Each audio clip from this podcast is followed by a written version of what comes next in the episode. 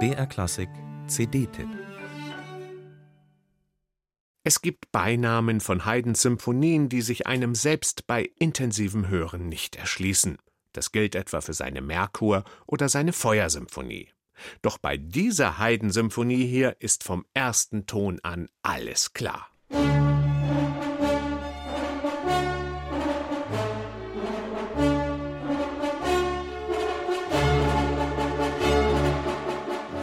Das ist, sofort einleuchtend, Haydns Symphonie mit dem Hornsignal. Die hat der langjährige Kapellmeister von Schloss Esterhazy vermutlich für eine der vom Grafen Nikolaus geliebten Jagden komponiert. 1765 war das. Zu dieser Zeit standen Haydn nämlich nicht die üblichen zwei, sondern gleich vier hervorragende Hornisten zur Verfügung. Und die lässt der Komponist auch ihr ganzes Können zeigen.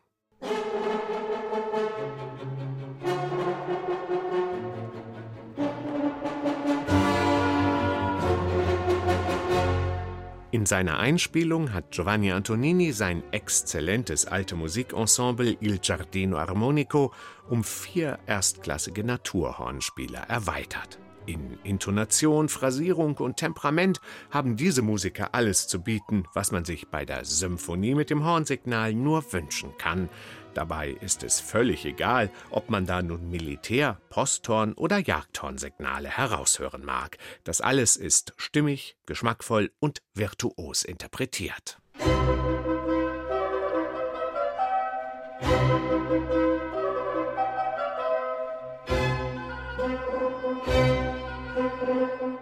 Beinahe noch kunstfertiger sind die höllisch anspruchsvollen Hornpartien in Haydns Symphonie Nummer 48, die den Beinamen Maria Theresia trägt. So wie die Symphonie mit dem Hornsignal für eine adlige Jagdgesellschaft bestimmt war, diente auch dieses Werk repräsentativen Zwecken. Haydn soll sie 1773 beim Besuch der Kaiserin Maria Theresia am Hofe von Esterhazy aufgeführt haben, was ihren nicht von Haydn stammenden Beinamen erklärt. Aber so ganz gesichert ist diese Geschichte nicht. Prachtvolle und mitreißende höfische Musik ist das. Giovanni Antonini und Il Giardino Armonico ziehen auch hier alle Register der Spielkunst und machen diese Symphonie zu einem abwechslungsreichen Erlebnis.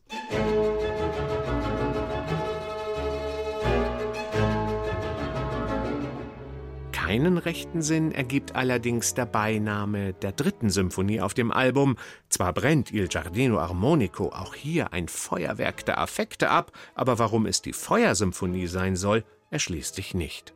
Viel eher könnte Haydns 59. Symphonie aus dem Jahre 1768 wegen ihrer Dramatik und schroffen Kontraste als Bühnenmusik gedient haben. Aber Belege gibt es dafür ebenfalls keine. Doch ganz egal, was es mit dem Titel auf sich hat, auch die Nummer 13 der Gesamteinspielung aller Haydn-Symphonien durch den Mailänder Originalklangexperten Giovanni Antonini ist ein großer Wurf. Diese Symphonien sind, um es in Haydns Worten zu sagen, ein Heilmittel gegen die Langeweile. Nicht nur der schwermütige Graf Esterhazy, sondern wir alle dürfen uns von dieser Musik Kurzweil und Linderung erhoffen.